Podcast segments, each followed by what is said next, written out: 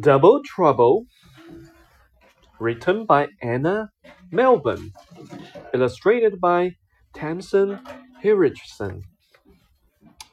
How this book works. The story of Double Trouble has been written for you to read with your child. You take turns to read. Read these words. Here's a twin, and here's his brother. Can you tell one from the other? Not too many people can. I am Sid. I am Dan. Your child reads these words.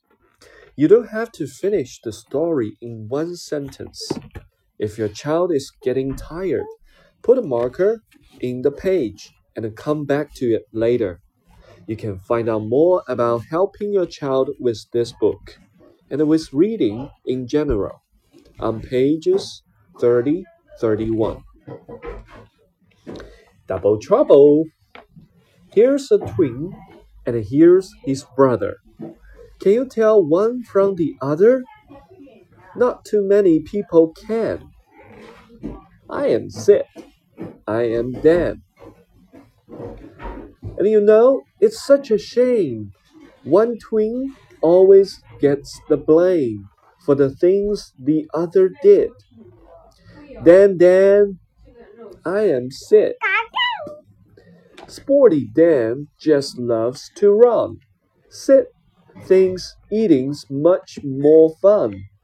Who stole cakes from Sleepy Stan? Sit, sit. I am Dan. Sit. I've had enough, says Dan. Me too, says Sid. We need a plan. All these mix ups are too bad. Sid is sad. Dan is mad. The twins think hard. How can they show which one is which so people know? They buy some paint, take off the lid, tip it Dan, tip it Sid. They paint each other red and green. Now the difference can be seen. Wasn't that a clever plan? It is Dan, right? It is Dan. It all works well until one day a friend arrives from far away. A naughty monkey on a trip. Tap, tap, tap. It is Pip. One morning, they go out to play, and the Pip picks up the holes to spray. Oh no! Who mixed up Dan and Sid? I did, said Pip. All right, puzzle one. Look at the pictures together and then try retelling the story. Can you think of any other ways that twins to show everyone who is who? Puzzle 2. Choose the right words for each picture. Sit is sad. Sit is sad. And Dan is mad. Dan is mad. Tip it, Dan. Tap, tap, tap. Puzzle 3. Can you sort these words into two groups of rhymes? Sad, mad. Tip, dip. Pad, dad. Nip, sip. All right, that's it. Guidance notes. Usborne Very First Reading is a series of books specially developed for children who are learning to read.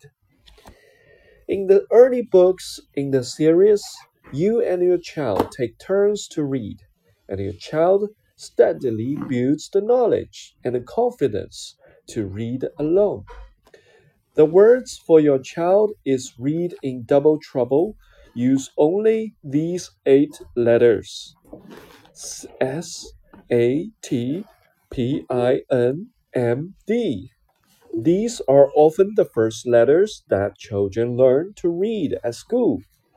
With these eight letters, your child can already start reading simple words and sentences. Later, books in the series gradually introduce more letters, songs, and spelling patterns, while reinforcing the ones your child already knows. You'll find lots more information about the structure of the series, advice on helping your child with reading, extra practice, activities, and games on the very first reading website www.usborne.com slash very first reading. Some questions and answers. Why do I need to read with my child? Sharing stories and taking turns makes reading an enjoyable and fun activity for children. It also helps them to develop confidence and reading stamina and to make to take part in an exciting story using very few words. When is a good time to read? Well, choose a time when you are both relaxed but not too tired and there are no distractions. Only read for as long as your child wants to. You can always try again another day. What if my child gets stuck? Don't simply read the problem word yourself, but prompt your child and try to find the right answer together. Similarly, if your child makes a mistake, go back and look at the word together. Don't forget to give plenty of praise and encouragement. We finished. Now, what do we do? It's a good idea to read a story several times to give your child more practice and confidence.